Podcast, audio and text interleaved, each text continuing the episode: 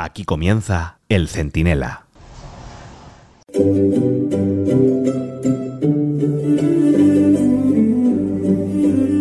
Bueno, pues 48 días después del Día de la Infamia en el Congreso, con Pedro Sánchez tragándose los desprecios al Estado de Derecho de sus socios, vamos, sin decir ni mu, ¿eh? El mismo silencio, por cierto, que hacia Francia y las agresiones que están sufriendo los agricultores y los camioneros españoles de parte de unos vándalos y también de alguna tonta como Segolén Royal que dice que los tomates de aquí no saben a nada. La que no sabe a nada en fin, es ella, que luego seguro que viene aquí y se pone tibia de arroces en la Costa del Sol o en alguno de los sitios que allí no tienen. Bueno, pues después de, de, esas 48 horas es muy difícil decir qué está pasando en estos momentos, pero sin embargo es muy sencillo contarles qué no está pasando. Porque el gobierno no ha desmentido de manera clara, inequívoca y definitiva que esté dispuesto a mejorar la ley de amnistía para que Puigdemont se quede contento. Mucho bla bla bla bla bla de Bolaños, de María Jesús Montero, en fin, del equipo nacional de opinión sincronizada que de repente ha descubierto que Puigdemont solo piensa en sí mismo y que no formaba parte de la mayoría progresista, pero allí nadie, ¿eh? ni Sánchez, que está mudo, ni ninguno de los suyos ha sido capaz de decir que no van a incorporar más atrocidades a una ley de por sí atroz que le obliga a España a pedirles perdón pues hasta los CDR. Ya saben que el que calla otorga y que cuando pase un tiempo habrá amnistía VIP con todo lo que pidan. Soy Antonio Naranjo, esto es el Centinela y si Pedro Sánchez no ordena nuestra detención y destierro, en un momento se lo explico todo.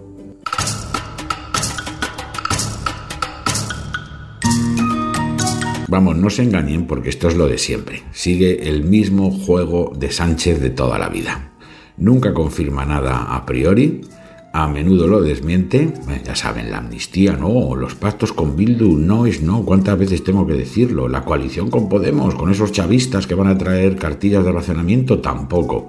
Y al final, pues bueno, siempre acaba haciendo todo lo que negaba, todo lo que le ofendía si se lo preguntaban, todo lo que no reconocía y además multiplicado por tres.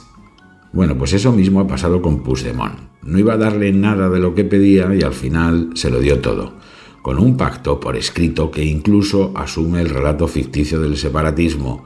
Ya saben, ese según el cual Cataluña fue invadida por España en 1714. Simplemente se alinearon con uno de los bandos de la guerra de sucesión y palmaron. Pero bueno, de ahí ellos deducen que es que eran un país distinto. Y Sánchez se lo ha comprado, ¿eh? Miren, si yo tuviera que apostarme en mis campos de algodón, lo haría que finalmente la proposición de ley de impunidad incluirá, además de los delitos económicos y de terrorismo, los de alta traición. Bueno, y si hace falta, pues eh, convertir a Enríquez Negreira en una persona decente y sensata, impune, eh, para salvar al Barça. Pero si hasta la negligente de la ministra de Hacienda, vicepresidenta, portavoz y no sé cuántas cosas más, María Jesús Montero, va por ahí, por la vida, diciendo que el diputado de Esquerra que ha huido a Suiza, oh, a Suiza, eh, no, no, no, a Burundi, no, a Suiza, eh, es una pobre víctima eh, del sistema. Hay que escucharla con, no sé, con una palangana al lado por si les entran náuseas. Lo entiendo perfectamente, claro que sí. Yo creo que cualquiera de nosotros en, en, cualquier situación de este tipo se puede imaginar la angustia, la incertidumbre, el miedo que una persona puede tener y por tanto eh, somos perfectamente conscientes ¿no? de, de, las vivencias personales que tienen eh, cada uno de los que se ven incurso en un proceso judicial. Vamos, o sea que un tío que se dedicaba a organizar y a coordinar lo de Tsunami Democratic es una víctima de la represión. Y hay más palabras buenas de toda esta tropa para jumentos como el Tran este, como se llame, que muy catalán no parece, ¿no? Que para los jueces que están siendo linchados en público en el Congreso, pues por toda la tropa secesionista. Así que mm, no lo duden. Después de las elecciones en Galicia, se aprobará lo que Puigdemont diga y volveremos a lo mismo, que los delincuentes dictan las leyes y Sánchez toma nota y ejecuta. Lo que pasa que esta vez da la sensación de que Sánchez ha agitado demasiado los avisperos del Estado de Derecho y de Europa y los ha despertado. porque el Poder Judicial y el Tribunal Supremo se han cansado de los ataques a los jueces y parecen haber dicho hasta aquí hemos llegado. Ya saben la secuencia. Primero fue comprarle a Puigdemont la barbaridad del laufer ese, el laufare, para que los jueces pasaran a ser juzgados por los delincuentes. Después ha sido señalar con nombres y apellidos a los magistrados que instruyen causas sobre el terrorismo y las conexiones separatistas con Putin.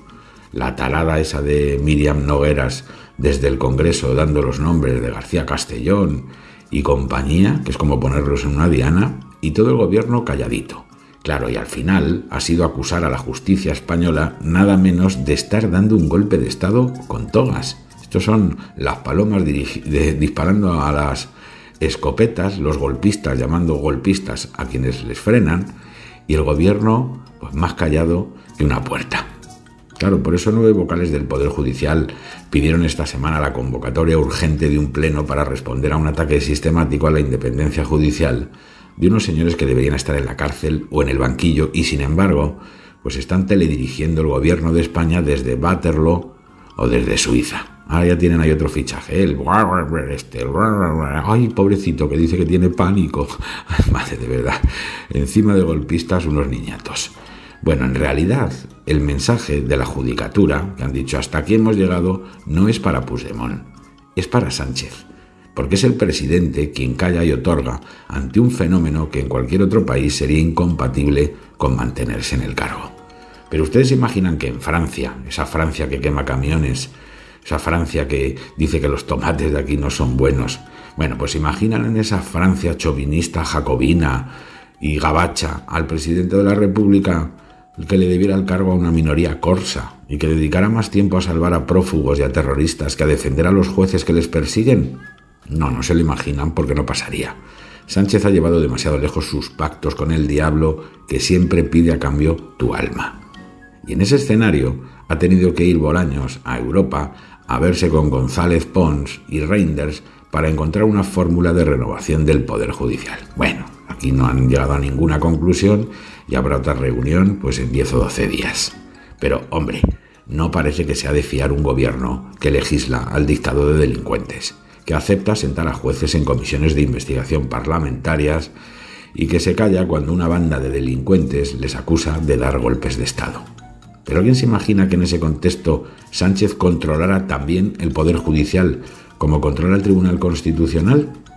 Porque recuerden que la presidencia del Consejo General del Poder Judicial comporta la presidencia del Tribunal Supremo, que es el último bastión, la última defensa frente a los ataques del gobierno a la justicia, tutelados, compartidos por ese cómplice que es el Tribunal Constitucional.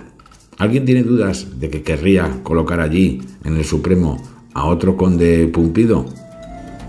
Seguramente hace bien el PP en reunirse con el PSOE allí en Bruselas y cuidar las formas. Pero haría muy mal, pero muy mal, ¿eh? en firmar cualquier cosa que en la práctica pusiera aún más difícil a la justicia actuar con la independencia que necesita en un Estado de Derecho digno de tal nombre. Porque mientras el Bolaños este, Félix Apaños, va diciéndole a Reinders que el gobierno defiende la autonomía judicial, ¿eh? y lo dice con esa carita que pone de no haber roto un plato en su vida, aunque luego tiene destrozada la vajilla. Bueno, pues ese mismo gobierno permite que se señale, acuse y enjuicie a los jueces. Aprueba reformas del Código Penal que borran el delito de sedición y anulan el de malversación, y ultima una amnistía a todo tipo de delitos, incluyendo los de corrección los de corrupción sí, que el Parlamento Europeo quiere dejar fuera de cualquier amnistía en cualquier socio de la Unión.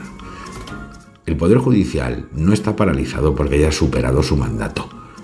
Las casi 80 vacantes sin cubrir y los juicios atrasados son consecuencia de una ley express que Sánchez aprobó para prohibir seguir con su funcionamiento al Consejo General mientras no se renovara. Es decir, o te rindes y claudicas o te paralizo. Ese es el nivel de acoso de Sánchez a la justicia. ¿eh? Te rindes o te arrastro por el barro. Y la rendición es para que nada se le interponga en su objetivo. Atender a Puigdemont y legalizar todas las ilegalidades que le exijan para seguir siendo presidente. Lo bueno es que ya todo el mundo, en España y en Europa, es consciente de ello. Pero a ver si llevamos la resistencia hasta el final o a alguno le empiezan a temblar las piernas.